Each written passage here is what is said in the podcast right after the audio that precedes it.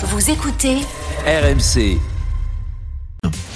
RMC, la solution conso. Et Eh oui, tous les matins sur RMC, des astuces pour votre pouvoir d'achat. Ce matin, Géraldine, tu nous parles des cagnottes en ligne. Il y en a des biens, mais il y en a aussi qui frôlent l'arnaque. Hein. Ouais, je suis sûre, hein, quand tu as déjà demandé de participer à une de ces cagnottes. Ouh, hein. c'est même assez régulier. Oui, hein, le- pour organiser le pot de départ d'un collègue, acheter le cadeau de mariage d'un ami. Oui, à chaque anniversaire aussi. C'est ça. Alors, C'est vrai que la plupart de ces cagnottes euh, se disent gratuites, Mhm. mais dans les faits, c'est pas tout à fait vrai. Euh, Il y a très souvent des frais bancaires. Et alors là, ça se complique parce que les frais varient selon la cagnotte, mais aussi selon les sommes que vous voulez récolter et selon ce que vous allez en faire.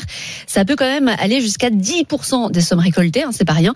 Et évidemment, c'est pas toujours très clairement affiché. Alors, concrètement, combien ça me coûte une cagnotte en ligne? Alors on va prendre la plus connue, Litchi. Là, c'est très clair. Si votre cagnotte dépasse les 100 euros, donc ça va vite, le site prendra 6% sur la somme récoltée. C'est une des cagnottes les plus chères. Chez onparticipe.fr, là, c'est chaque participation de donateur qui est taxée, hein, de presque 4%. Bon, à la fin, ça revient un petit peu au même.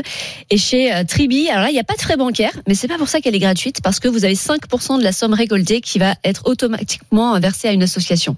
Et alors, est-ce qu'on peut quand même trouver des cagnottes euh, gratuites, tout simplement? Alors oui, c'est possible. Il y a la cagnotte Lydia. Ah bah Alors, oui. Si vous passez par l'appli, là, ça vous coûtera rien. Attention, il y aura des frais si vous passez par le site internet. Eloasso propose un système de pourboire. Donc là, c'est vous qui décidez. Vous pouvez laisser un pourboire, euh, un pourcentage de votre choix, mais vous pouvez aussi décider de ne rien laisser du tout. En revanche, ça ne marche que pour les associations. Et enfin, il y a euh, le potcommun.fr. Les frais Mmh. peuvent atteindre 4%. Sauf que si vous dépensez votre cagnotte sur un site partenaire, là, ça ne vous coûtera rien du tout. Ah. Et il y a la plupart des grandes enseignes hein, qui sont euh, partenaires. Il y a la Fnac, il y a Darty, il y a Decathlon. Enfin, il y en a vraiment beaucoup. Donc c'est quand même relativement facile d'éviter les frais.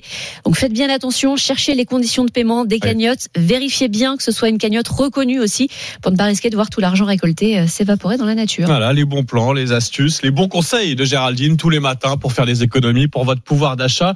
C'est la solution conso. Tiens d'ailleurs, s'il y a un domaine dans lequel vous vous posez des questions, vous n'hésitez pas vous envoyer un petit message à Géraldine là sur Direct Studio. Elle le verra s'afficher immédiatement et promis, dès demain, elle s'en occupe. Si vous vous posez la question, je sais pas, vous êtes en train de, de changer de voiture, de réfléchir, je sais pas, à la rénovation de la maison, euh, vous avez trouvé... euh, voilà, vous avez une question, je sais pas, quand vous faites vos courses, peu importe. Moi, ça m'arrive de temps en temps. Non, mais on va le dire en off, de dire à Géraldine, en ce moment, je galère là-dessus. Est-ce que tu peux me, je sais pas, je dois m'abonner au sport. Est-ce que tu peux me donner les bons conseils demain et on en fait une chronique? Donc, n'hésitez je pas. m'en occupe. Voilà, Géraldine s'occupe de tout pour votre pouvoir d'achat.